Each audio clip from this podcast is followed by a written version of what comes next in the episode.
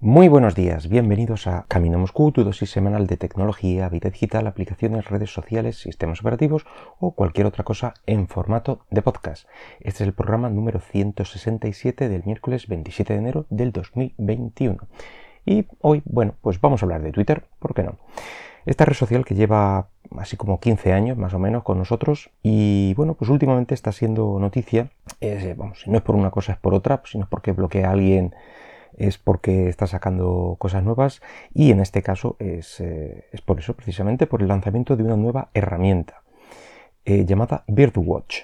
Parece ser que va a ser el enésimo intento por mm, controlar un poco el contenido de, la red social, de los tweets que, ahí se muestran mm, y de alguna manera pues casi de que se autogestione porque, como digo, es una herramienta para los propios usuarios, es decir, no, no es para una serie de editores o de eh, de revisores, sino que los propios usuarios informen a la empresa sobre contenido fraudulento, engañoso o, bueno, de alguna manera eh, que no es del todo verídico.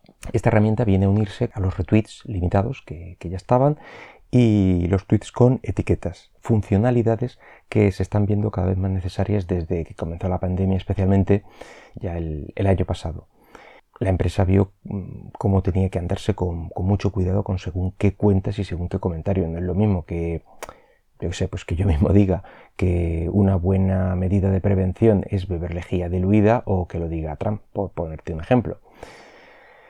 De momento está disponible en, algunas regiones del mundo, comenzando por Estados Unidos. ¿Y cómo funciona? Bueno, pues cuando un tweet eh, en cuestión está marcado con esta herramienta, mostrará en un sitio dedicado, de momento en una web aparte, el porqué de esta información no es, no es del todo correcta, por no decir que es fraudulenta, etc. Pues, ¿Por qué no es correcta?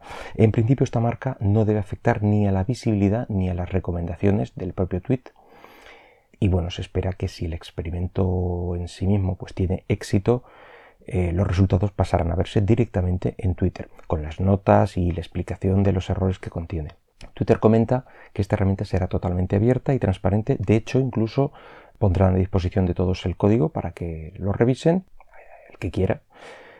Y bueno, pues así todo queda en manos de la comunidad. Para bien o para mal.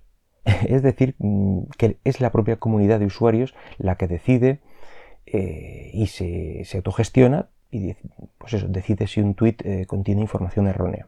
Lo cual me da mm, casi miedo, porque, claro, eso presupone la buena voluntad de la mayoría de las comunidades cuando hay veces que las propias ideas o convicciones de ciertas personas o colectivos pues pesan más que la propia verdad en sí misma. Yo que me estoy viendo que como esta herramienta llegue por, por ejemplo aquí a España, eh, y con los graciosos y trolls que, solemos ser, marquemos como información errónea algún estudio contrastado y bueno, alguna afirmación de este tipo, yo que sé, pues la Tierra es plana pues eh, es que yo aquí lo veo que puede pasar. Eh, entiendo que esta posibilidad eh, pues está ahí y la propia Twitter la habrá contemplado, pero sigo pensando mm, que el que se base en la comunidad puede llegar a ser un arma de doble filo. ahora seguimos con la siguiente novedad de la compañía y es que ayer Twitter bueno, pues anunció la, compra de Review, Review, se escribe Revue, R-E-V-U-E, e, que al parecer es una conocida plataforma de newsletter de la que yo no había oído hablar. Y la cosa es que permite crear boletines gratuitos a los que suscribirte y además, y parece ser que ahí está la, gracia, podremos crear también newsletter de pago. Eh, esto puede llegar a abrir la puerta a que los usuarios generadores de contenido eh, dentro de Twitter pues cobren por ello. Twitter lleva tiempo dándole vueltas al tema de la monetización primero, pues cómo ellos van a, ganar dinero, si, si, meterán más o menos publicidad. En fin, siempre han estado dando vueltas de, cómo monetizar todo aquel experimento en sí mismo que es Twitter. Y luego, pues, eh, pues parece ser que se están interesando en que sus propios usuarios puedan de alguna manera usar su plataforma como una forma de ganarse, si no la vida, bueno, puede que algunos dineritos. Es lo mismo que estamos viendo en el resto de redes sociales. YouTube, por ejemplo, mm, no fue lo que es hoy en día hasta que sus creadores de contenido no comenzaron a cobrar. Igual está pasando en, Instagram, etc. Así pues, bueno, pues se supone que, Twitter con el tiempo ofrecerá a los escritores que moneticen su audiencia. Esta ha sido eh, la primera idea que han tenido, el contenido por, suscripción, precisamente para esto quieren esta plataforma, pero también hablan de poder organizar conversaciones pagadas entre escritores y suscriptores. Eh, la idea del contenido bajo suscripción o exclusivo mm, no es nueva y, se está usando con éxito en sitios como puede ser Patreon, que seguramente muchos lo conoceréis. Y como en todos estos casos, eh, en mi caso particular, yo no entiendo eh, cómo la idea en sí misma puede funcionar. Quiero decir, cómo alguien puede querer suscribirse por este tipo de contenido exclusivo.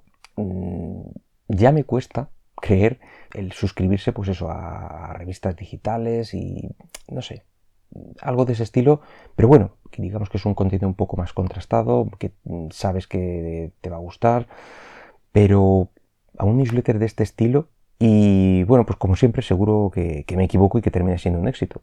Evidentemente para cierto tipo de, usuarios de Twitter muy, influyentes y con millones de seguidores. Está claro que, Twitter no hace esta movida por, eh, por puro altruismo, ya que parece ser que eh, se quedará con un 5% del, pago de las suscripciones y así el restante 95% ya queda en manos del usuario que genere el, contenido. Por lo que puede convertirse en una fuente de ingresos muy interesante para la compañía, además de bueno, un incentivo para los usuarios para escribir mm, más y mejor contenido. Bueno, también apuntar que este servicio de Rebue seguirá existiendo Mm, aunque han hecho una serie de pequeñas modificaciones en las funciones, las tarifas, etc. Pero eh, aseguran mm, que, seguirá funcionando como, hasta ahora y de forma independiente. La diferencia, al haber comprado la, plataforma, radica en que eh, ahora todo lo que ofrezca Revue funcionará perfectamente dentro de la propia Twitter. Bueno, ¿tú qué opinas de esta, de esta compra? ¿Pensáis que puede ser útil? ¿Creéis que podéis llegar a pagar por un boletín con contenido exclusivo de algún usuario. Podéis comentarme esto o cualquier otra cosa que se os ocurra precisamente en Twitter, en arroba camino Moscú. Y con esto ya me despido. Espero que el podcast haya sido de tu agrado. Hasta luego.